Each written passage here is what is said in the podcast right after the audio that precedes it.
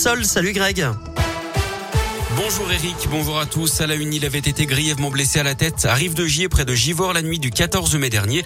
Un policier de 51 ans s'est vu remettre les insignes de chevalier dans l'ordre national du mérite par Gérald Darmanin hier. Ce brigadier chef était intervenu avec un équipage de police dans le quartier du Grand Pont pour tapage nocturne. Sur place, la patrouille avait été prise à partie par une quinzaine de personnes. Yannick Jadot remporte la primaire des écologistes et sera le candidat des Verts à la prochaine élection présidentielle. Il a obtenu 51,03% des suffrages face à Sandrine Rousseau. L'eurodéputé était arrivé en tête du premier tour. Moins de bus, moins de trams et des métros plus rares sur la ligne de métro C. Perturbation annoncée sur le réseau TCL demain en raison de la grève des agents. On vous a mis le détail hein, sur l'appli Radioscoop et sur radioscoop.com. Des séances de psy remboursées dès l'âge de 3 ans, c'est ce qu'a annoncé Emmanuel Macron hier.